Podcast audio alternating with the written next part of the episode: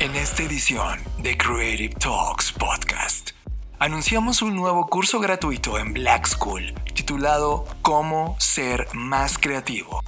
Hablamos del nuevo reality de Netflix llamado Deep Fake Love, en donde utilizan la inteligencia artificial y sus consecuencias son cuestionables. Lo analizamos todo. Y volvimos a un dato muy doloroso. La humanidad nuevamente ha consumido los recursos que teníamos para este año y ahora necesitamos 1.7 planetas en el ritmo de vida que tenemos hoy. Necesitamos cambiarlo ya. Bienvenidos a esta edición de Creative Talks Podcast. Black Creative Intelligence presenta Hola, hola, bienvenidos a este podcast en donde hablamos de creatividad, innovación, diseño, negocios y futuros. Como cada semana me acompaña John Black en este Creative Talks. Hola Fernanda Rocha, hola tú que estás del otro lado escuchando esto. Bienvenidos a Creative Talks Podcast. Eh, semana compleja, interesante, divertida aburrida por otros lados, pero muchísima información que queremos platicar con ustedes en esta edición de este podcast. Estamos viviendo la disrupción más grande de la historia de la humanidad, una en donde la creatividad y el desarrollo tecnológico son el centro de una revolución que lo cambiará todo, y tú la estás liderando. Bienvenidos a esta ruptura del espacio-tiempo llamada Creative Talks Podcast. Creatividad, innovación, diseño, negocios y futuros. Con Fernanda Rocha y John Black. Un podcast de Black Creative Intelligence presentado por Blackbot, Black School y Blackpool. Creative Talks Podcast. Ferry, comenzamos este podcast haciendo un anuncio muy importante. Como ustedes saben, en Blackbot siempre hemos estado preocupados y ocupados por la democratización del contenido.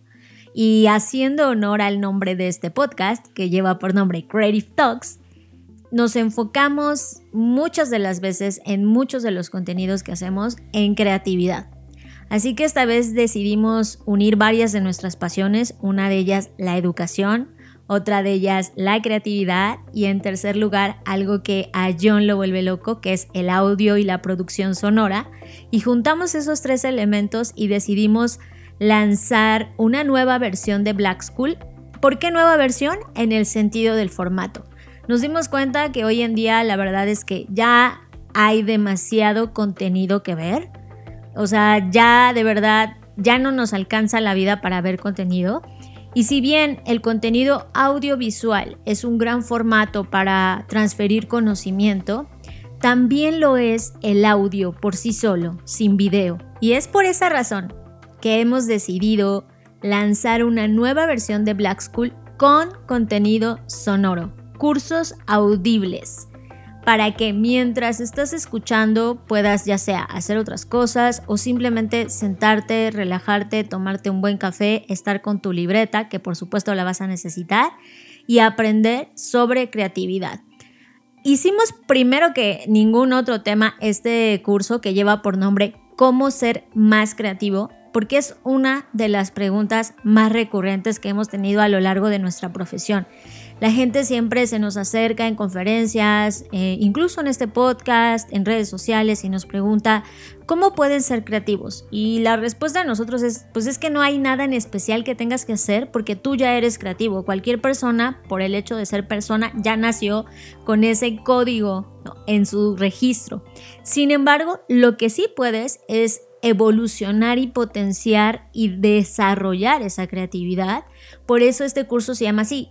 No se llama cómo ser creativo, sino cómo ser más creativo, más creativo de lo que ya eres por simple hecho de estar vivo, pero ahora impulsado sobre una línea de temas y ejes que te van a permitir entender cómo funciona la creatividad y cómo puedes aplicarla en tu día a día. De verdad ha sido un viaje extraordinario hacer esta producción. Yo no sé si tú quieras comentar algo al respecto. Yo creo que en general llevamos meses y meses hablando, discutiendo sobre el futuro de la educación y uno de esos futuros evidentemente tiene que ver con el audio. Eh, yo sí creo, Fer, y de manera personal te lo digo, me siento totalmente gastado de estar viendo pantallas y pantallas todo el tiempo. De hecho, ustedes saben que yo ya quité las redes sociales de mi teléfono móvil. Ya no están en mi iPad, solamente viven en mi web y es cuando yo quiero ir a verlas. Y esa libertad me está permitiendo a mí encontrar nuevos lenguajes y nuevas reconciliaciones con los medios. Y una de esas reconciliaciones, de hecho la que más disfruto, son las sonoras. Y creo que acompañar educativamente en este sound class o clases audibles me parece algo que ya había sido creado en el pasado. Recordamos tú y yo. Los, ah, los cassettes, ¿no? ¿Te acuerdas? Cuando los, cursos de, idiomas o todo esto era en cassettes. Eran en cassettes. Y ponías en tu Walkman y se iba contigo y tú te ponías tus audífonos y estabas llevándote, viajaba contigo. Y creemos que esa sensación, esa manera en cómo encajaba el audio en tu día a día era muchísimo más orgánica que solo el video que necesita que tengas la atención. Es por eso que creamos esta fase totalmente nueva y rediseñada de Black School y finalmente el primer curso que es este. ¿En qué ritmos van a ir ocurriendo? Probablemente cada dos meses van a encontrar un nuevo, un nuevo curso eh, de este tamaño, porque este es un curso muy concentrado, Fer, sobre la creatividad. Hay algunos que serán muy puntuales y rápidos de atender, pero cada vez que, cada dos meses vamos a lanzar un curso duro, fuerte, que, tenga esta amplitud en la exploración que está buscando y me emociona que además sean contenidos gratuitos, Fer. Sí, y sobre todo a mí lo que más me entusiasma es que hay muchas cosas que se conectan aquí. Eh, no por ser audible, porque podríamos pensar, ah, bueno, es como un podcast y ya. No es solo eso, porque la narrativa, el cuidado de la parte pedagógica y educativa sigue ahí. Es decir, la estructura está pensada por una razón. No es nada más un audio que dijimos, ah, vamos a grabar esto y lo ponemos y ya. Tiene una secuencia lógica y un sentido de ser y por qué está estructurado de esa manera. Y lo que a mí más me entusiasma, evidentemente que al ser gratuitos, eso va a permitir que cada vez llegue a más personas, que eso es uno de nuestros intereses, que cada vez más personas accedan y desbloqueen su poder creativo. Es por eso que te pedimos a ti que escuchas, ya sea que te inscribas y que lo disfrutes y que nos compartas qué es lo que te pareció, cómo te sentiste, etcétera, porque evidentemente esto va a ir como todo siendo es perfectible y se va a poder ir mejorando con sus recomendaciones, pero por otro lado también que lo compartas con cualquier persona, porque esto es muy importante. Lo pueden escuchar jóvenes de 16 años, adolescentes, hasta personas de 60 años, 70 años, o sea, es atemporal, no tiene que ver con, ay, es que yo ya soy grande o ya soy chico o ya soy no sé qué, no tiene que ver con eso, es un contenido de verdad súper amplio en el espectro al que va dirigido, puede usarlo cualquier persona y cada quien lo va a adaptar a sus propios intereses. Entonces, recuerden que pueden encontrar todo esto en blackschool.rocks, ahí va a estar toda la información y espero que disfruten muchísimo este curso audible y gratuito cómo ser más creativo. Y prepárense porque el siguiente curso creativo que sale en dos meses es Creator Economy Design. Para todas las personas que venían empujándonos sobre entender y poder ampliar sobre temas de diseño, de economía, de creador, justo va de ese audio, va, va justamente esa clase. Así que también será gratuita. Todos los contenidos que estén en Black School son gratuitos, siguiendo el objetivo de poder democratizar y que todo mundo tenga acceso a temas de innovación, diseño, creatividad, negocios y futuros. Así que bienvenidos a esta etapa de Black School. Disfrútenla mucha, muchísimo. Hablen de él, compártalo con todo el mundo y por favor, crezcamos juntos. Y aprovechando que estamos hablando de esto, Fer, quiero invitarlo a tres eventos importantes. El primero es el IAB EduLive, que ocurre, esta es la segunda versión, si no me equivoco, de este, de este proyecto. Y lo que ocurre es que a lo largo de varios días, eh, de todo el mes de agosto, por cierto, van a estar ocurriendo muchísimas sesiones educativas de muchas compañías y personas que estén dedicadas al mundo de los negocios y el marketing digital, estrategia, etc. Y cada uno de ellos está donando un pedazo de su tiempo para poder dictar una clase en línea en vivo. Y esto es a través de la plataforma de IAB. La página es edulife.oferta educativadigital.com. Lo vuelvo a repetir, edulive.ofertaeducativadigital.com y son totalmente gratis. Y la verdad es que revisando toda la agenda de, las personas que participan. Hay personas que están trabajando en Google o Hyper Island, que me parece fascinante su proyecto educativo.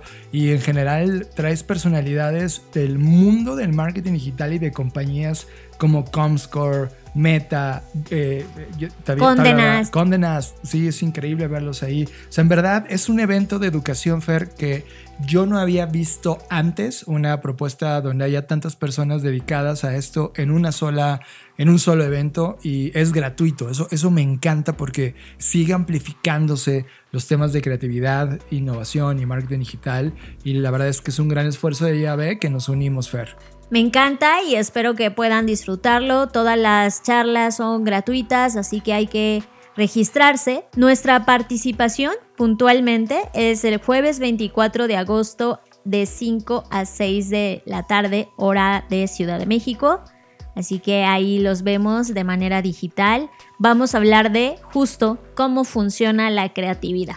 Como un complemento, ¿no? De esta clase que está ahora viviendo en Black School. Ahora vamos a llevar contenidos adicionales que van a ser match. Los que hayan cursado ya el, SoundCloud o la clase sonora o audible van a encontrar un match increíble. Y los que van por primera vez seguro darán un salto a la clase sonora dentro de Black School.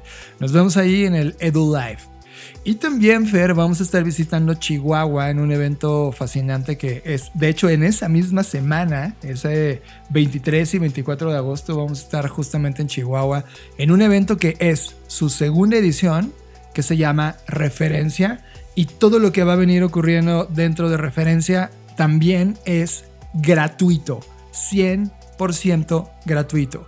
Y van a circular todo tipo de contenidos creativos alrededor del diseño, innovación, tecnología, creatividad, etcétera con personas y música, por supuesto, con personas que están liderando cada una de sus industrias en ese lugar. Y esto pareciera como si fueras a Woodstock Fair y vieras todo el cartel de toda la música que va a tocar. Se hizo algo parecido y hay nombres fascinantes desde Diana Su, Caloncho, que yo no consumo su música, pero lo descubrí, Alan por el Mundo, Esteman, eh, Francisco Antillón, eh, Manuna, que la gente que está viendo temas de stand-up les, les, encanta, Daniel Granata, Raúl Gutiérrez, en fin, hay una cantidad importante de personas que son parte de este proyecto y, se lo repito, totalmente gratuito. Se llama Referencia Norte, conecta la, creatividad, estará en Chihuahua, Fer. Pues sí, y efectivamente será la misma semana. Este evento eh, se lleva a cabo 23 y 24 de agosto, si no me equivoco. Y el viernes 25 va a haber ahí un concierto y bueno, como ya dijiste, está lleno de eh, grandes mentes que van a compartir desde su perspectiva alrededor de la industria creativa. Vayan, si no están en Chihuahua, es una buena idea de ir a Chihuahua. Y si eres de Chihuahua, no te lo pierdas, está brutal y sobre todo es gratuito. Y finalmente, Fer, para la gente que está en Colombia, voy a estar en el Innova TDX Summit 2023. Esto va a ser 21 y 22 de septiembre en el Centro de Eventos Forum. Eh, esto es en la ciudad de Medellín lo cual nos vuelve locos, nos encanta esa ciudad. Este evento sí es de paga, pero evidentemente vas a estar rodeado de mentes, las principales mentes de América Latina, que están hablando sobre CX y todo el tema de experiencia de usuario, lo cual eh, nos parece absolutamente relevante para un momento como estamos viviendo hoy. Pues ya está, está la agenda cargada de eventos, así que esperamos verles ya sea de manera presencial o digital y estemos ahí conectados.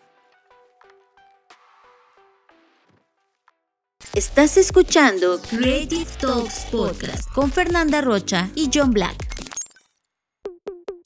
Radar. Activamos el radar de tendencias de Black Creative Intelligence y te traemos la tendencia que más llamó nuestra atención. Radar en Creative Talks Podcast. Fernanda Rocha, a veces traes cosas brutales, pero esta me rompió totalmente la cabeza porque mezcla lo más oscuro de mí llevado a un límite brutal. Así que da la reseña tú. Ay, a ver, está muy mal. Por eso aquí va una advertencia. me siento mal de hablar de esto en este podcast. Y me siento mal porque al hablar de eso, sé que voy a despertar el morbo, la curiosidad, el Sí. interés por verlo, lo Totalmente. cual no me parece justo, pero es que tampoco lo podemos dejar pasar desapercibido. Así que, bueno, aquí, a expensas de lo que vaya a ocurrir, aquí voy. Imagínense un reality show, que ya de por sí los reality shows tienen una connotación un tanto negativa. Y no, no porque me las voy a dar acá de ay, la cultura. No, no, no, no por eso. Negativa porque en realidad los reality shows están pensados para capitalizar nuestras más bajas pasiones, ¿no?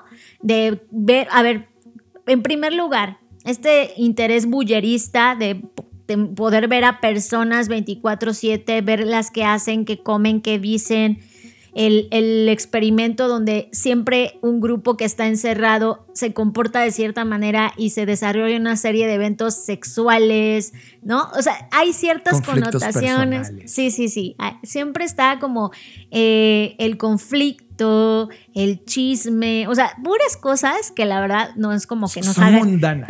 no, no, y más allá de que son mundanas, que no nos hacen bien, pero nos satisfacen Sí, muchas mundanas, necesidades. pero adictivas. Entonces, imagínense eso. Primero, un reality show, ¿vale? Justo cuando pensamos que los reality shows no podían rebajarse más, no podrían ser peor de lo que ya son. Y ojo, ya hemos, tenemos experiencia con Big Brother. Aquí en México tenemos algo que se llama algo de las estrellas. La casa de los famosos. La casa de es los que como famosos. verán, yo nunca está al tanto de la cultura popular, pero aquí por eso me tienen a mí. Entonces, eh, sea cual sea el reality al que a ustedes les guste, imagínense eso, eh, un- el reality, el peor reality, ¿vale? Y no peor por su calidad de producción, ya insisto, peor por lo que despierta en ti. Sí, porque la producción es fantástica. Y luego, mezclado con un nuevo horror que hemos, del cual hemos creado por usar mal la tecnología. Y estoy hablando de la tecnología del deepfake. Para quien no esté familiarizado con el concepto, que yo creo que a estas alturas hemos hablado tanto del tema que seguro sí, pero si no, el deepfake es una tecnología que básicamente lo que hace es imitar, emular, falsificar una imagen, video, voz, lo que sea, de alguien para hacerla pasar por real, pero en realidad fue generada de manera artificial con algoritmos o con otras tecnologías, en algunos casos audiovisuales, en otras de solo contenido auditivo, etcétera, para falsificar a una persona, ¿no? Entonces, este tipo de tecnología puede hacer que, imagínense que alguien toma mi voz y diga cualquier frase y aunque yo no la haya dicho, eso, esa grabación puede aseverar que sí lo hice porque suena como yo, lo dice en la misma entonación en la cual yo hablo, entonces podrían engañar a alguien, ¿no? Básicamente estos deepfakes los habíamos visto en, en la parte publicitaria, por supuesto que fue eh, de las primeras industrias audiovisuales que comenzó a explotar la tecnología, pero también lo hemos visto en otras industrias más oscuras como el- la pornografía, lo hemos visto en la música, es decir, esto se ha explotado en diferentes ámbitos. Pero hoy en día llegó a esta mezcla, insisto, con un reality show. Esto de lo que les voy a hablar se llama, en español le pusieron falso amor, en inglés se llama Deep Fake Love. Y de lo que trata este reality show es que divide a cinco parejas de la vida real en dos casas diferentes. Eh, ojo, estas parejas ya traen una historia fuerte detrás. Ah, eso voy, espérate, espérate, ya te me estás adelantando. Las divide en dos casas, Venus y Marte, ¿vale? Estas parejas, como bien mencionas, John, tienen una peculiaridad y es que ya son parejas inestables. ¿A qué me refiero? A que ya hay algunas dudas de si su amor es real o es un falso amor, como se llama el programa. Pero ojo, esas parejas, a pesar de ser inestables, están a punto de enfrentar uno de los proyectos más grandes de su vida. Casi todos están pensando en casa- casarse o no, vivir o no con esa persona, etc. O sea, están en un momento importante de decisión y antes de decir sí, decidieron participar en este reality. Es correcto, por eso decía que están en esa línea. No necesariamente todas se van a casar, pero sí están, por eso están tan valiantes porque están buscando si seguir o no con sus parejas. La Está como pregunta validando, ¿no? es, sí, o invalidando, o sea, la, es, lo que quiero decir es que no vas a ese programa si eres una pareja tranquila, o sea, vas ahí porque tienes dudas y quieres ganarte 100 mil euros. Claro, que ese eh, es el hay premio. un premio al final que les dan porque al momento que los separan no se vuelven a ver hasta el último día del show. Entonces, los separan, no les voy a hacer el cuento tan largo ni les voy a hacer todo el spoiler, los separan y acaba lo que está ocurriendo. Obviamente hacer un reality están grabados 24/7. Cuando llegan a sus respectivas casas, hay otras personas que son solteros y solteras, pues que ellos están en su onda y la idea del programa al meter a estos solteros con personas con pareja, pues es que hacerlos caer en tentación, ¿no? Que se prueben a sí mismos o que prueben su amor ante la cámara y a ver si no caen en garras de un soltero. Y aquí es donde empieza eh, toda la parte, porque el, obviamente el espectáculo está diseñado para hacer caer o tentar a la otra persona. Y hacen dinámicas sociales, fiestas, la alberca, bikinis, besos, acaricias, bailes, música, comida, alcohol, lo que sea, con tal de que caigan y todo eso es grabado. Espera, una vez que es grabado, y aquí es donde va lo horrible, someten a las personas en una cosa llamada el- la habitación blanca o no sé qué cosa. Bueno, la citan ahí y la someten a la experiencia de ver a sus parejas engañarlas en videos que pueden o no ser falsos. Entonces, imagínense, Fer y yo entramos como pareja y nos separan de casa. Pero a mí me graban todo lo que hago y a Fer todo lo que hace. Llega un momento, te pasan, no sé, una semana y me invitan a mí a la Casa Blanca, donde me sientan en un sillón blanco y me ponen las grabaciones de Fer, sin más contexto, ¿eh? Esos pequeños pedazos Clips donde ya de veo. video. Sí, de video, donde ya veo a Fer que está en la fiesta. Ando perreando hasta el suelo. Anda perreando, anda, este, le andan, no sé, besando el cuello. Y entonces yo, como John, me enojo. Y de eso se trata todo, todo el reality. Claro, porque dices, ¿cómo? Estoy viendo que mi pareja está haciendo eso porque se- según nos amamos, según nos vamos a casar, etc. Y en el primer, bueno, en en la primera vez que los confrontan estos videos les cuentan de, ah, ¿qué crees? ¿Ya viste el video? Pero ¿qué crees? Que puede ser falso. Porque usamos deepfake para falsificar los videos y entonces tú, a partir de ahora, en los siguientes programas, tienes que determinar a través de un sistema de votación, botón azul y botón rojo, si crees que lo que estás viendo es un deepfake, es decir, es falso, botón rojo, o es real, es botón azul. Pero aquí es donde está lo truculento, lo maquiavélico, lo horrible, horrible de este podcast, digo de este podcast, de este programa, Reality. Que está en este Netflix. reality que está en Netflix. Y es, aunque tú aciertes, porque obviamente eh, quien se lleva los 100 mil euros es la pareja que tenga en conjunto la mayor cantidad de aciertos, aunque tú aciertes o no, bueno, si no aciertas, pues no te ganas el dinero, pero eso es lo menos peor que te puede pasar, porque aunque tú aciertes o no, lo que vas a ver ahí te va a destruir, como pareja, como persona, o sea, está diseñado para destruir. está diseñado y para que las personas que estamos del otro lado de la pantalla disfrutemos y nos regocijemos al ver sufrir a los demás, ¿no? Y, y- y vaya que se sufre. Entonces, aquí es donde de nueva cuenta, no me sorprende, obviamente, me, me aterra, me aterra eh, y voy a decir por qué. Cuando yo conocí este mm, programa y le dije a John, hay que verlo, mi intención no era como desde la parte de, ay, vamos a ver un reality, sino desde la parte, como ustedes saben, yo soy súper curiosa en la parte de cómo se aplica la tecnología y sobre todo cómo se masifica. Y cuando lo vimos por primera vez, la verdad yo sentí, o sea, fue nauseabundo para mí. ¿Por qué? Porque me aterró pensar en un mundo donde ya de verdad no vamos a poder discernir entre algo real y algo falso. Y que usemos eso para entretenimiento de esta manera me hace sentir pocas esperanzas de lo que puede ocurrir sobre todo por este giro oscuro, ¿no? Porque parte de la premisa del programa es que en realidad las parejas no sabían que iban a estar sujetas a estos eh, videos falsos. Desde ahí ya te dice, pues en la parte moral y ética, que ahí hay un problema. Y si lo hay en un programa, que es un reality show, que está hecho para entretener, Si allí hay dilemas éticos y morales, ¿cuánto más no lo hay en otras áreas, en otras aplicaciones de esta misma tecnología?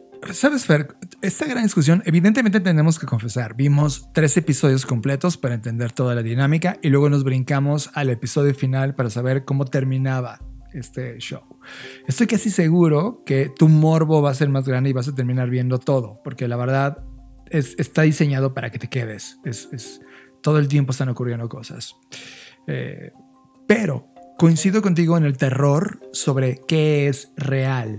Ya lo habíamos visto, las redes sociales nos trajeron la primera generación de la post-verdad, post-realidad, con lo de Cambridge Analytica el poder que nos enseñó, por ejemplo, Facebook y la manipulación que había algorítmica sobre las votaciones que podían ayudar a decidir sobre un presidente o no de un país tan poderoso como Estados Unidos, finalmente hoy estamos entrando en una línea donde eso queda reducido a nada contra el potencial de lo que va a ocurrir ahora con la inteligencia artificial y los deepfakes de audio y video.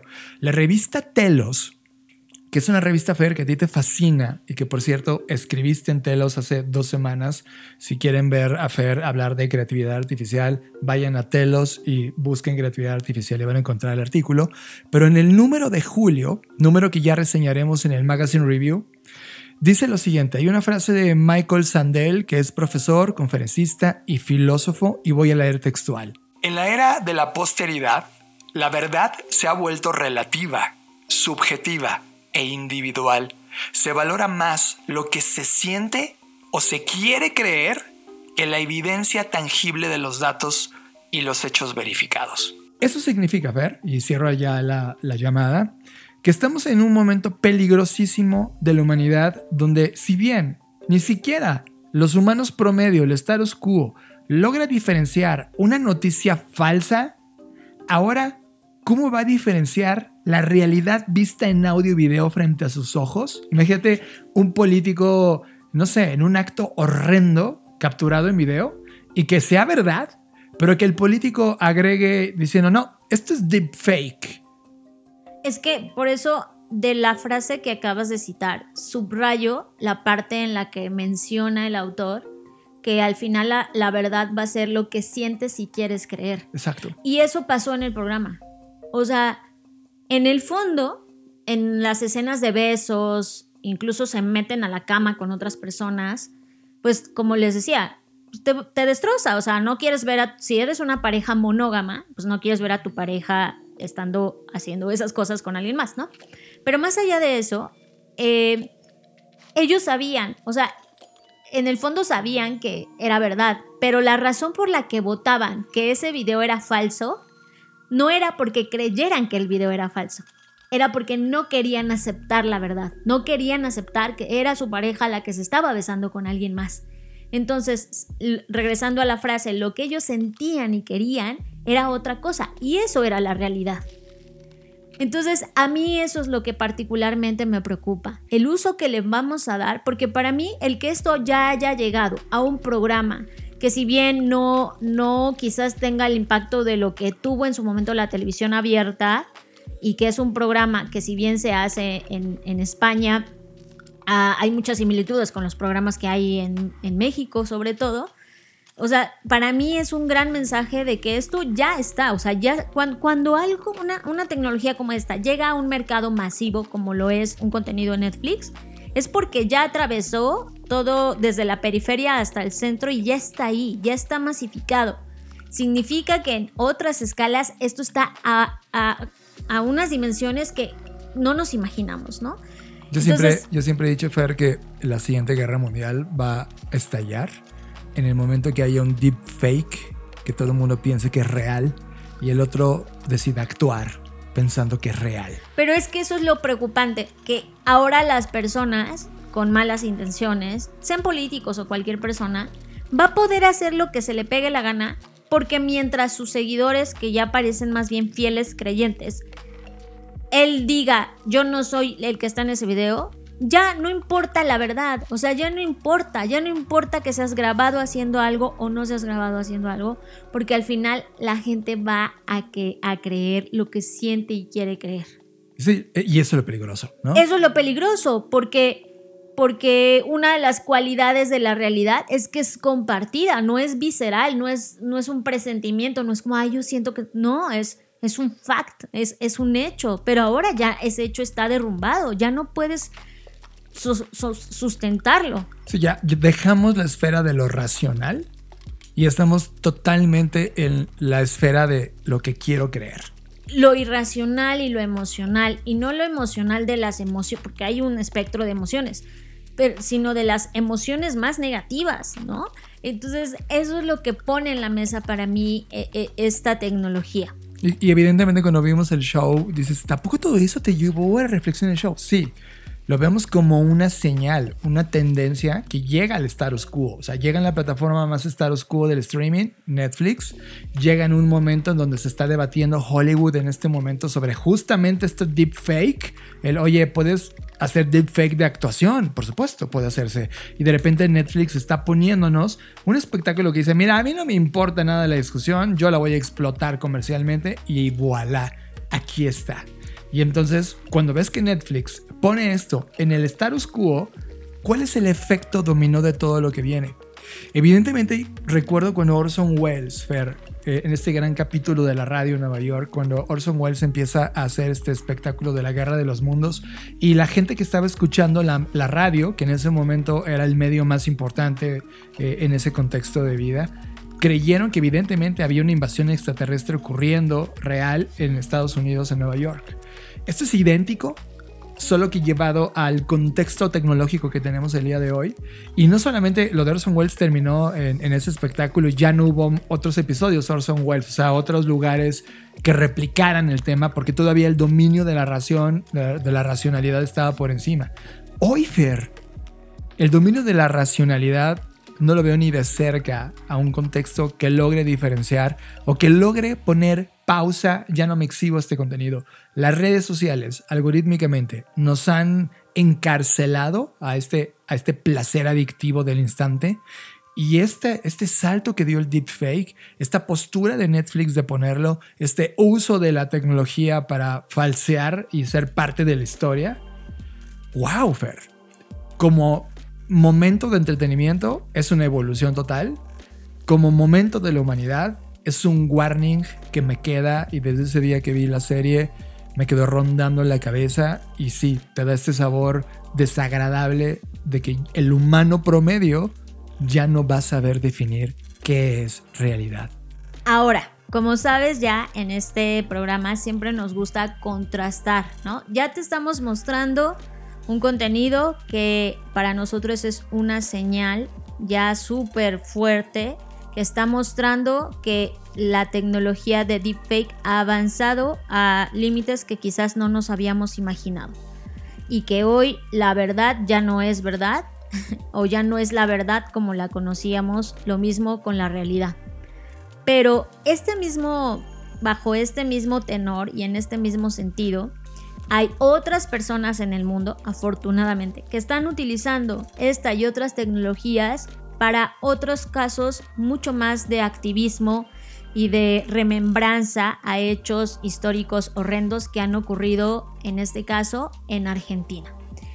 Eh, no voy a contar acá eh, como que el fenómeno histórico en Argentina, uno porque no estoy 100% familiarizada, sé lo que ocurrió en la década de los 1970, pero no me quiero concentrar tanto en los hechos de horror que ocurrieron, no, no los estoy minimizando pero cómo a partir de eso se puede reconstruir algo.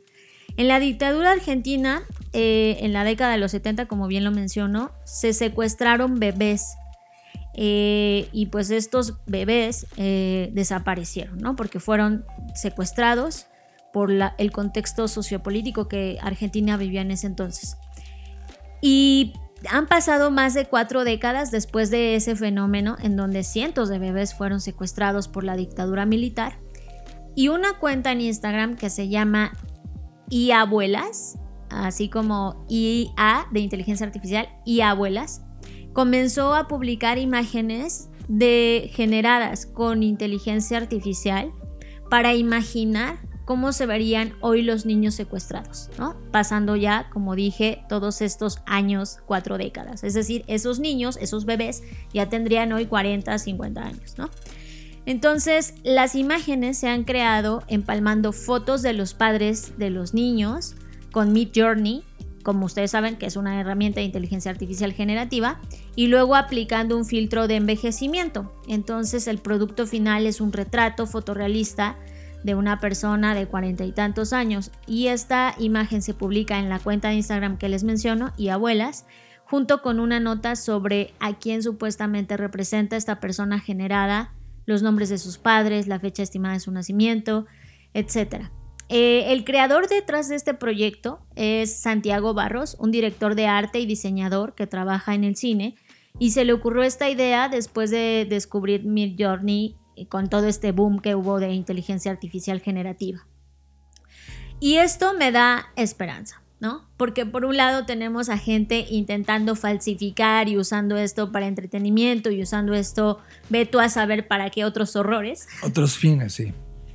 Y por otro lado, personas que utilizan a lo mejor no el deepfake como tan sofisticado, pero sí en la parte que son herramientas que hoy están democratizadas y al alcance de casi cualquier persona para recrear un contexto, en este caso un hecho histórico que lastimó a mucha gente y que es una forma para mí de resarcir, de remembrar, de conmemorar y de no olvidar. Y que creo que lo más importante de todo esto es que no hay que olvidar. Hay cosas que no debemos olvidar porque si no realmente sí estamos condenados a repetirlas, ¿no? Y el hecho de que un artista, una persona se tome en serio este proyecto y comience a publicarlas y nos empieza a contar de estas personas que desaparecieron y nos empieza a, recordar lo que ocurrió, ¿no? Que en mi caso yo no estaba viva en esa década, pero sí, obviamente vas creciendo, vas estudiando y te vas dando cuenta de lo que ocurrió antes, pues me, me estremece, ¿sabes? Como pensar cómo es que esto ocurrió y cuál es la historia de esta persona y lo uno y, empatizo con el sentimiento de tantas personas desaparecidas que hay hoy en día en México lamentablemente y me doy cuenta que sí hay otras formas de usar la tecnología. Totalmente de acuerdo contigo, Fer. Se me viene a la mente un proyecto de más de una década sobre temas de pedofilia y pedofilia online que, sin duda va a ser un tema que se va a poner muy fuerte este año en particular porque hay una película ahí que está justo abordando este tema, pero no de temas online, sino de secuestros reales. Pero hace 10 años yo le, yo le decía el primer, el primer superhéroe digital, no recuerdo el nombre de esta persona, pero me acuerdo perfecto el proyecto. Lo que hace él es que hizo un deepfake de un niño de 8 años. Y ese niño lo transmitía por webcam en streaming. Lo que hacían estas personas que amaban la pedofilia infantil es que pagaban para conversar con estos niños secuestrados y pagaban cantidades bastante, bastante grandes eh, a círculos de secuestradores que se dedicaban a robarse a niños y a ponerlos a trabajar en estas redes de pornografía, porque evidentemente al estar en un chat con ellos, en un video chat, evidentemente no ocurría una conversación de cómo estás, ocurría una conversación donde prácticamente se practicaba todo tipo de cosas, ¿no? Sexuales, humillación, etc. Lo que quería este ser humano era diseñar, gracias a la tecnología disponible en sus manos hace 10 años, a un niño digital que fuera tan realista que cuando te conectabas del otro lado no te dabas cuenta que era un niño virtual. Que no era un niño real. O sea, es un deepfake, un doble digital de un niño. Pero él se ponía este casco, ya sabes que te mide todos los gestos de cara, para poder conversar con esos pedófilos online. Y, ojo, este proyecto se lo exhibió a las autoridades de su país porque se dio cuenta que en Europa había ciertos países donde estaban y el país donde él estaba viviendo era uno de los más importantes de uso de pedofilia infantil online. Y las autoridades no hicieron absolutamente nada, así que él decidió gastar con su dinero, investigar en tecnología, diseñar este niño virtual y conectarse. Y evidentemente empezaron a caer decenas y cientos de pedófilos online. Lo que él hizo fue buscar, documentar, evidentemente sostuvo todas las conversaciones para mantenerlos enganchados y en esa relación pudo ver dónde estaban conectados, correos electrónicos, toda la información digital posible para localizar dónde estaba ese pedófilo. Cuando tuvo todos los casos documentados, Fer, regresó nuevamente a la policía de su país y les entregó las carpetas de todo. Él hizo todo el trabajo de documentación, investigación, solo que no podía actuar. O sea, no podía ir a encarcelarlos él, ¿no? No era Batman.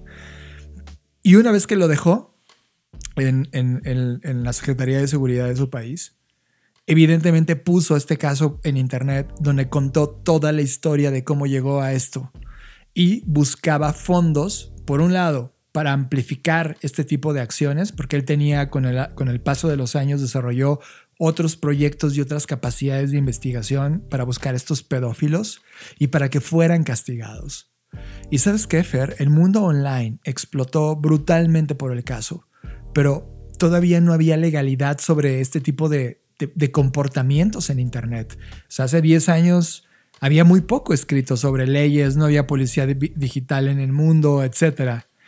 Hoy, con el potencial de lo que me acabas de explicar, de esta persona que está haciendo, gracias a la inteligencia artificial, estas proyecciones de cómo se vería ese niño ahora a esa edad, ¿no? A la edad en la que estamos viviendo hoy, me parece fantástico. Y, me parece bien justo hablar en el equilibrio de la balanza. Por un lado, todo lo que puede hacer el status quo, pero por otro lado, estar conscientes que al final la tecnología termina siendo una herramienta y que no se trata de otra cosa más que la manera en cómo la entendemos y la utilizamos para hacer el bien, para, para mejorar esto que estamos viviendo. El peligro de la moneda, Fer, es que la moneda está en el aire. Y en términos de la probabilidad de que caiga en una cara o en la otra, está determinada por el tamaño de mercado que evidentemente quiere que ocurran las cosas.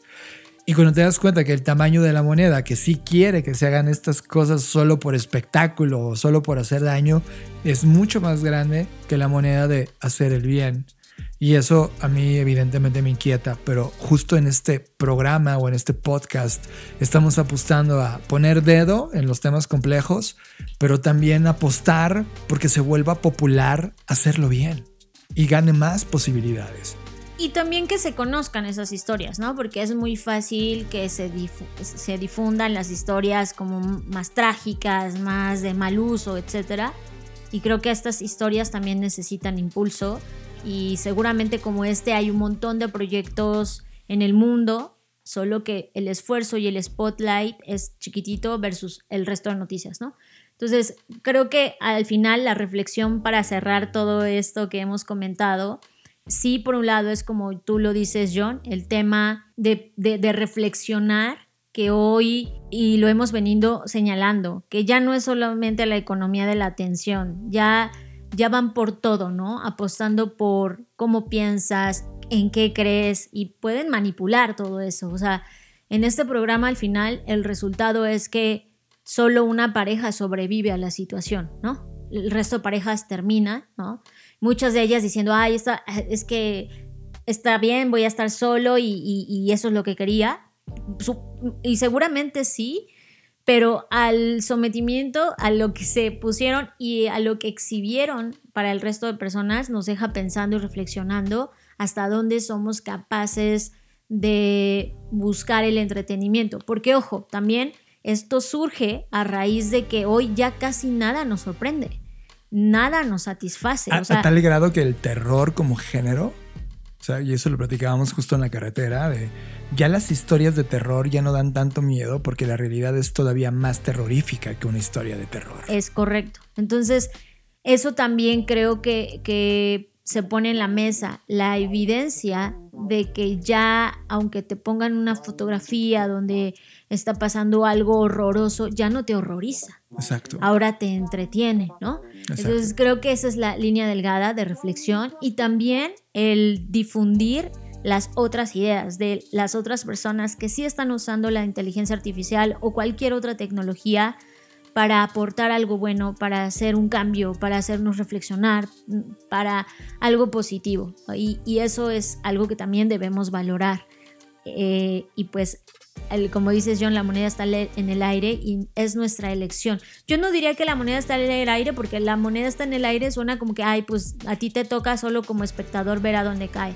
Creo que la moneda no está en el aire, creo que la moneda está en tu poder y tú puedes elegir qué cara quieres seleccionar, hacia dónde quieres, porque es una decisión compartida, ¿no? Es una decisión que, en la que tú también como público de estos programas o como difundidor de noticias o como sea, pues también eres parte de lo que se va construyendo y de la realidad o irrealidad que se construye. Y es que sabes, Fer, me quedo pensando en esta última frase que acabas de colocar. Y recuerdo cuando tenía 15 años y era fan de Jackass, ¿no? O sea, mi generación creció con contenidos estúpidos. Y claro, o sea, Jackass, ¿qué, sacas de ahí, Fer? Hombres a lo pendejo haciendo pendejadas, siendo grabadas y siendo un Jackass, ¿no? Y de repente me pregunto, John, cálmate. Todas las generaciones atravesaron sus 15 años, 25 años, eran Jackass. Solo que ahora este jackass está amplificado. Esa es la primera línea. Pero por el otro lado, a mis 41 años, donde sigo entendiendo que es un jackass y comprendo cómo crecí con eso y decidí un día cambiarlo, me pregunto, ¿pero vale la pena tomarlo tan a la ligera? O ponerle este grado de incisión como lo estamos haciendo hoy en este podcast. Porque probablemente para alguien que está viendo ahora mismo a sus 22 años, que está en la fiesta. Sí, como que sea, Ay, siéntese, tíos. ¿Sabes? Somos ahora los tíos, pero nos convertimos en, estos, en esta policía. Y, que, es aburrida y es como, ah, fuck you, ¿no? Fuck you, the old generations. We are the new. lo entiendo. El tema es que creo que cada generación en el pasado, o sea, cuando, vemos cómo era la cultura de los 70s y la gente que tenía 40s en los 70s y los que tenían 20s en los 70s estaban poniendo en la escena cultura que los abuelos o la gente mayor no entendía y se espantaban con los Beatles, por ejemplo, ¿no? Hoy a la distancia dices, oye, se espantaban con algo lindo, era una canción de amor, come on, ¿no? Alice Cooper ni siquiera era satánico, ¿no? Y hoy estamos viendo este deep fake love, donde estamos en esta línea entre qué es real y qué no. Y probablemente en 80 años digan, ay, ¿a poco se, espantaban de eso? O hoy, hoy tenemos, no sé, virus virtuales que nos comen la piel y eso no era nada, ¿no? Es, es, es ese termómetro con el cual medimos las cosas. Pero a mí en particular, este tema, yo decido a mis 41 años, evidentemente, dejar ser al contenido, pero ejercer este grado de preocupación sobre, a ver, no lo quiero dejar ser solo porque sí, sino que yo a mis 40, que sí me doy cuenta lo que significa eso y quién lo diseñó, o sea, todos los productores que hay detrás, la idea original, el por qué Netflix decide lanzarlo en este momento en particular, no es nada de la casualidad, es una narrativa que ha ido como una olla de presión subiendo la temperatura, subiendo la presión, y donde nosotros apuntamos es cuándo va a estallar esa olla. Y esa olla perdón, está llegando a puntos de ebullición bastante fuertes, bastante severos. Y, por eso es que la, la toco así, Fer. Sí, totalmente de acuerdo. Y, como siempre, este podcast no tiene la intención de decirte qué hacer. Al final, cada una de las personas tomará sus propias decisiones, las que considere las mejores. Solo sí hay que estar conscientes de que esto está ocurriendo. Eso me lleva, Fer, a pegar el contenido que tuvimos en el bloque anterior con un libro que se llama Outrage Machine, cómo la tecnología amplifica el descontento, altera la democracia y qué podemos hacer al respecto. Fue un libro escrito por Tobias Rose Stockwell en el 2023. Es un libro novísimo que a inicios de año, cuando sabíamos de él, lo quería leer, porque ustedes saben que yo a nivel personal decidí hacer una limpia de mi imagen digital y limpia no significa que dejo de colocar contenido, sino que ahora dejo de consumir contenido que aparecía algorítmicamente dentro de las redes sociales y por lo tanto he decidido borrarlo de mi teléfono móvil y todo lo demás. Pero no puedo dejar de, evitar, Fer, recordar la sensación que sigo teniendo cada vez que en mi computadora decido entrar, por ejemplo, a Twitter o a Instagram y particularmente Twitter. Se convirtió, o ya no se llama Twitter hoy, se llama X, ¿no? Eh, particularmente se convirtió en un basurero ideológico. Eh, lo que está ocurriendo son guerras, peleas, que si Elon Musk se va a pegar con Zuckerberg y todas esas cosas que dijimos, ¿qué está pasando? Por eso les decía que la olla de presión sigue, sigue incrementando su temperatura. Y lo que hace este libro es evidenciar esa, esa emoción que, que, están provocándote de manera artificial con el algoritmo al mostrar o privilegiar estos contenidos que provocan eso porque te vuelven adicto. Y este libro propone cuatro preguntas clave que han servido muchísimo para mí a lo largo de estas dos semanas ya de limpieza digital total. Y quisiera planteártelas para que hagas lo mismo que yo si, si es que te sirve. Primer pregunta, cuando estés frente a un contenido y te esté provocando algo, ya sea emoción, indignación, enojo. Y, en muchos casos, cosas que no puedes cambiar. O sea, yo veo hablar al Por presidente. Eso, indignación, porque no puedes hacer nada. Así es, no puedes hacer nada. Frustración, Frustración. impotencia. Porque yo no puedo ayudar al presidente de mi país a dejar de hacer eso. Él ya es y le encanta y lo va a seguir haciendo. Primer pregunta. ¿Lo que estoy viendo es algo que puedo usar para mejorar mi vida o la vida de las personas que me rodean? Segunda pregunta. ¿Es esto algo que afecta a las personas que conozco personalmente? Tercer pregunta. ¿Es este un problema real o podría estar cubierto de manera desproporcionada? Y cuarta pregunta.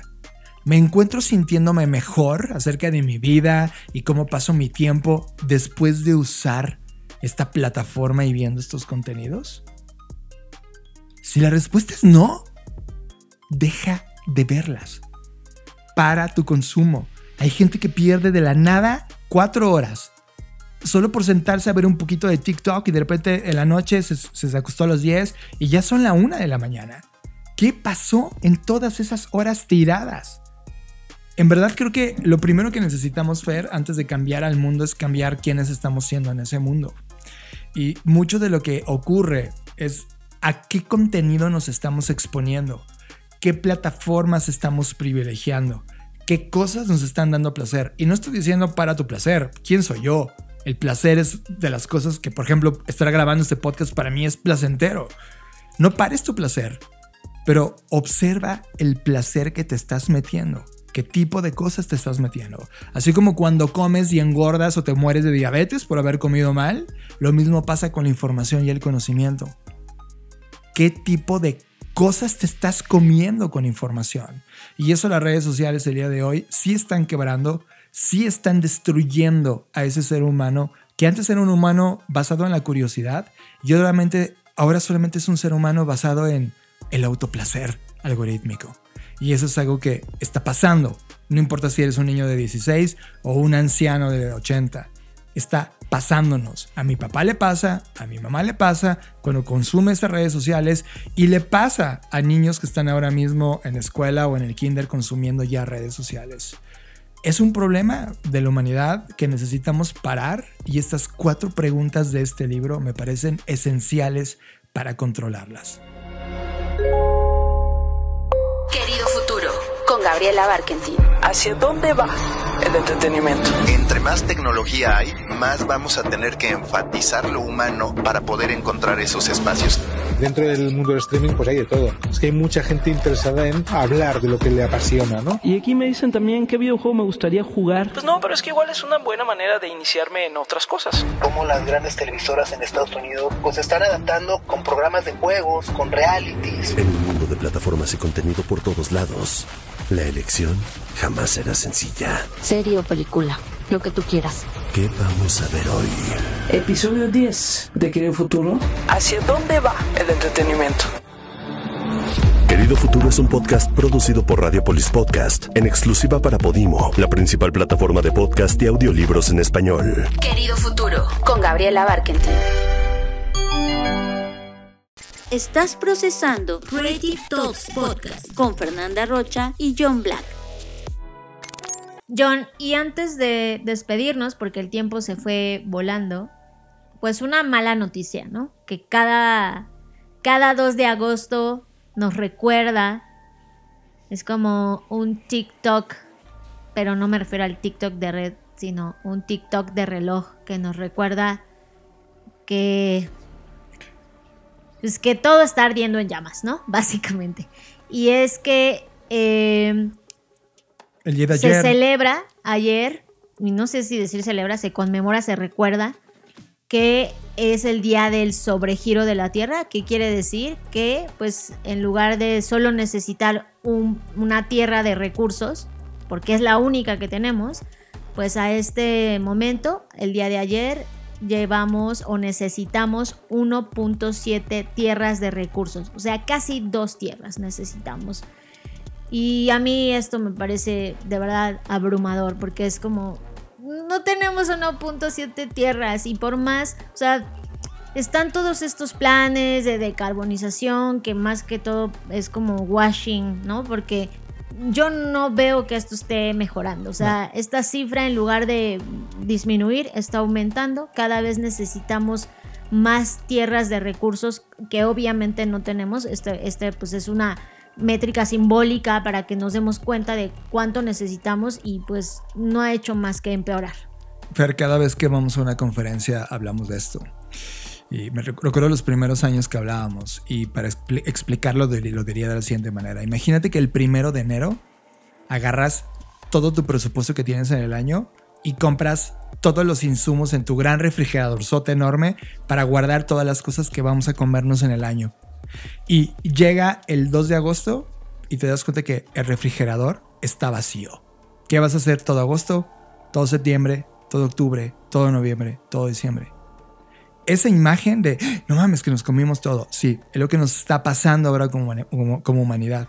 La humanidad y el planeta en particular tiene un ritmo de regeneración. Cuando tú hablas, por ejemplo, de, mira, hay tantas manzanas y las fechas en las cuales el árbol da los frutos son tal. Hoy somos tantos humanos desperdiciando porque probablemente tú si puedas bajar la manzana, la muerdas y la vuelvas a tirar para que se pudra y eso ya no alimentó a otro ser humano. ¿Qué crees? Ese refrigerador, ese crédito que teníamos de recursos, se acabó ayer. Y venimos rompiéndolo año con año con año. Y tú dices, entonces, ¿cómo estamos viviendo, sabiendo, todo agosto, septiembre, octubre, noviembre, diciembre? Porque no me he muerto de hambre. Ok, ok es porque te estás comiendo los recursos del futuro. De las siguientes generaciones. Ese es un cheque que le estamos endosando al resto de generaciones que todavía no nacen. Así es. Y evidentemente cuando hablamos de esto y les cae el 20 a las personas, lo primero que hacen es, ay, ay, ay, ay demasiada información. Eh". Y es como, a ver, espérate, eso es un reality check. Este eres tú como ser humano. ¿Qué hiciste? ¿Qué hicimos para llegar al 2 de agosto comiéndonos todo el refrigerador? Y no solamente va de la comida per se, va de la ropa que usas, las cosas que tiraste, los plásticos. Es decir, el estilo de vida completo que llevamos el día de hoy ¿Qué mejoras has tenido desde que llegó por primera vez la palabra calentamiento global a tu, a tu, a tu, conocimiento? ¿Qué hiciste? Bueno, todos esos años ya los perdiste, los va a pagar alguien en el futuro. Pero a partir de hoy es, ¿seguimos comiéndonos el refrigerador cada año? O sea, hoy llegamos a agosto. El año que viene, ¿qué va a pasar? ¿Hasta julio, Fer? ¿Y luego hasta febrero? ¿Hasta que lleguemos al día cero? No, no me checan las cifras. O sea, 1.7 tierras significa que si cada año es una tierra, o sea, estás comiéndote no solo lo de tu, este año, sino del próximo año Sí, exacto. O sea, e, el punto de aquí es entender que estamos consumiendo más de los recursos que tenemos. Y que lo triste de eso es, pues tú puedes decir, ah, yo estoy bien a gusto, a mí no me falta nada. Pues no, pero tenemos los incendios, las inundaciones, los fenómenos climáticos cada vez más agresivos, la escasez de recursos, lo cual al final del día todo eso solo abre las brechas económicas. Los pobres son más pobres y son tristemente las personas que primero se ven afectadas en todos estos fenómenos. Y eso hace que mm, a su vez al todos estar interconectados, todo el sistema se esté desquebrajando, ¿no? Por eso eh, todo este tema de la gran renuncia y de todas las cosas que hemos visto, pues está conectada con este fenómeno, porque al final del día la escasez de recursos, la falta de una buena alimentación, porque además no solamente es la escasez de recursos, tenemos al mismo tiempo gente muriendo por ah, comer demasiado, ¿no? O por tener demasiado y otras personas muriendo por lo contrario, por no tener nada. Entonces no es un tema tanto de los recursos, que sí lo es, sino del aprovechamiento de los recursos, porque nuestra filosofía de vida, y hablo como humanidad, es productividad. Y la productividad solo produce para los humanos, no produce para el sistema, como la bioproductividad que usa la naturaleza. Entonces, mientras no dejemos de pensar y actuar como estamos pensando y actuando ahora mismo, y nos enfocamos solamente en lo que nos hemos enfocado siempre, este problema y esta cifra va a seguir incrementando. Y a mí lo que me preocupa no es solo que incremente, sino que aunque estamos viendo ya el efecto del cambio climático, ya este año se veía que ahora en la época vacacional más playas están descalificadas para poderse bañar en ellas por sus niveles de toxicidad. a pesar de todo eso, no reaccionamos. Sí, o la segunda, eh, por ejemplo, ahora mismo que estamos hablando está ocurriendo el verano en Europa y donde solían vacacionar los europeos, las temperaturas son tan altas que están decidiendo dejar de vacacionar en esos lugares para irse a otros lugares, como si el mal Claro, como si eso fuera la solución, ¿no? Es como, ay, pues yo puedo pagar Sí, es como lo que está pasando en Asia con los face kinis, que son como estos capuchas que la gente está usando en la cara porque va a la playa, pero todo tapado porque la radiación es extrema, ¿no? Sí, en fin, o sea, es, es, que es lo que me molesta, es como en lugar de hacer algo, ah, no, vamos a inventar los face skins, pues vamos a tomar el sol con tela. Exacto. ¿No? En lugar de atacar el problema de fondo, que, es ya no producir cosas, no producir más cosas. No produzcas, deja de comprar cosas y vas a ver cómo se va a dejar de producir cosas. O sea, es consume lo esencial. el pensamiento minimal o minimalismo es, es una gran opción. Cada vez que nos preguntan es, ¿qué puedo hacer? Empieza a hacer un lado lo que no necesitas, inclusive cuando vas a comprar cosas. Es como, ¿necesitas esto? No. ¿Para qué lo quieres? ¿Para luego tirarlo de nuevo? Si te vas a comprar una pieza nueva de ropa, es como, ya sé, luce increíble. Es lo que Sara o estos fast fashion te dijeron. Pero cuando vuelvas en un mes, te va a decir otra cosa es cómprate algo a largo plazo, que te dure, que esté de acuerdo a lo que tú piensas, que, que te sientas confortable, pero que no lo tires a la segunda o tercera apuesta solo porque los cánones de la moda cambian cada 15 días, ¿sabes? Sí. Es, esos comportamientos. Hay un dato que ponen en ese tema de la Tierra, Fer. Si todo el mundo se comportara como Estados Unidos. No, bueno, no, que es el peor. El 13 de marzo se acabaría el refrigerador. Si todo el mundo fuera Estados Unidos. O sea, hay claramente lugares donde esto debería ser urgente. Claro, hay, hay lugares que están comiéndose más que todos los demás. Y eso es lo triste, porque estos países, en este caso Estados Unidos, que es uno de los más grandes consumidores y derrochadores, afecta a otros países que están en peores condiciones. El segundo es Qatar. Qatar, los catarís. Sí, pues sí. Ok, ya sabe la arrogancia que tienen respecto al dinero. Y Luxemburgo. ¡Wow! ¡Qué locura! Con estos tres lugares podríamos hacer una diferencia. Ahí podría nacer la semilla del cambio. Eh, por eso digo que la moneda del aire, en el ejemplo Fer, es como, mira, si hay una moneda en el aire, pero sabes a dónde va a caer por el peso que tiene. Si la moneda la tomaran en serio estos tres, podríamos el siguiente año, año en lugar de que sea octubre, dar un salto a septiembre. Perdón, de que sea agosto o julio, moverte a septiembre. Y luego más arriba, hasta que un día regresemos a la regeneración natural del planeta, que se puede, todavía estamos en esa línea del punto medio. Pero la moneda al estar al aire, ¿sabes dónde va a caer, Fer? Yo no veo Estados Unidos parando su pensamiento capital de producción masiva. No lo veo.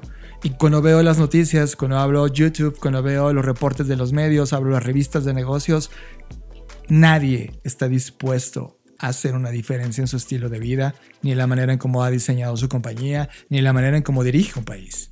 No es prioritario. Va a ser prioritario cuando lleguemos al día cero y ellos, a pesar de todo el dinero que tienen, no puedan comprar nada que comer o beber ese día. Va a ser prioritario. es que ese es lo duro, porque ellos al sentirse, no sé, inquebrantables, lo que van a hacer si llegamos a ese extremo es lo que siempre han hecho, tomar de otros países, ¿no? Robar Pero un día se va a acabar, Fer. Un día se va a acabar. pues esperemos que no. Por eso estamos hablando de estos temas. Sí, a tiempo. Y por eso hacemos este podcast, para enseñar que se puede resolver creativamente. E, esta simple, esta simple conversión. Haz una vida minimal. Con eso, multiplicado por todos los miles de millones de humanos que estamos aquí, podríamos hacer sí, un equilibrio que, ojo, mañana. No se trata de tampoco ilusiones falsas de, ay, vámonos todos a ser hippies y a vivir en una isla. No, o sea, Minimal. puedes vivir donde sea que vivas y pero el, el, tema es reflexionar. A veces John y yo bromeamos porque obviamente sí salimos, vamos al centro comercial y todo, y hay millones de cosas que nos encantan, pero siempre decimos, maldito sistema capitalista, me estás intentando hacer creer que necesito esto. Y no, y al Porque final... es, el, es el algoritmo de deepfake que venimos hablando, Fer. Y al final no lo compramos. No. Pero está padre, o sea, a mí me gusta ir a ver y decir, ay, qué bonitas cosas, pero la verdad, cuando digo, ¿en qué lo voy a usar? ¿O a qué hora lo voy a ver? ¿O qué voy a hacer con esto? ¿O de dónde viene? Me doy cuenta que, pues no, no lo necesito, ¿no? Y hay otras tantas cosas que, que a lo mejor sí he comprado y sí he caído, tampoco... Es, es que es eso, ¿no? Tampoco voy a decir y a fingir de, ay, yo nunca, nunca, por supuesto pero en medida de lo posible sí puedes hacer cambios, sí hay cambios que se pueden hacer, ¿no? Este tema de comprar cosas a granel, cosas que, que, a lo mejor son simples, son sencillas, pero que realmente sí causan una, una pequeña diferencia en todo esto. Y yo creo que a estas alturas cualquier esfuerzo suma. Estás escuchando Creative Talks Podcast con Fernanda Rocha y John Black. Fer, con esto llegamos al final de Creative Talks Podcast. Gracias por estar del otro lado escuchando y sientes esta indignación, haz estas cuatro preguntas que te dije también por este podcast. O sea, si tú al escuchar Creative Talks la respuesta es no, no, no, deja de escucharnos. Pero si encuentras cosas valiosas, pues síguelo escuchando, pero ahora haz algo conviértete en un elemento activo. Puede ser parte de la BCI, que tuvimos cosas increíbles. Eh, platicábamos con Rafael Izárraga sobre el valor del tiempo de las discusiones que tuvimos dentro de la última sesión de la BCI.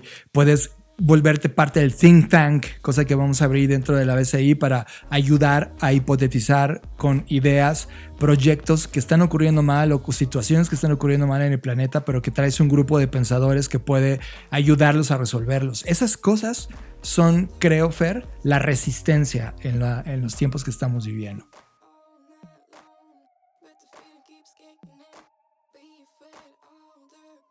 Nos vemos, nos vemos en el futuro.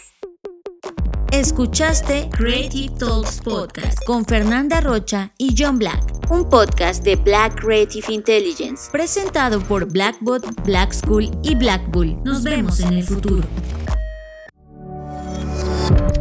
Black Creative Intelligence presentó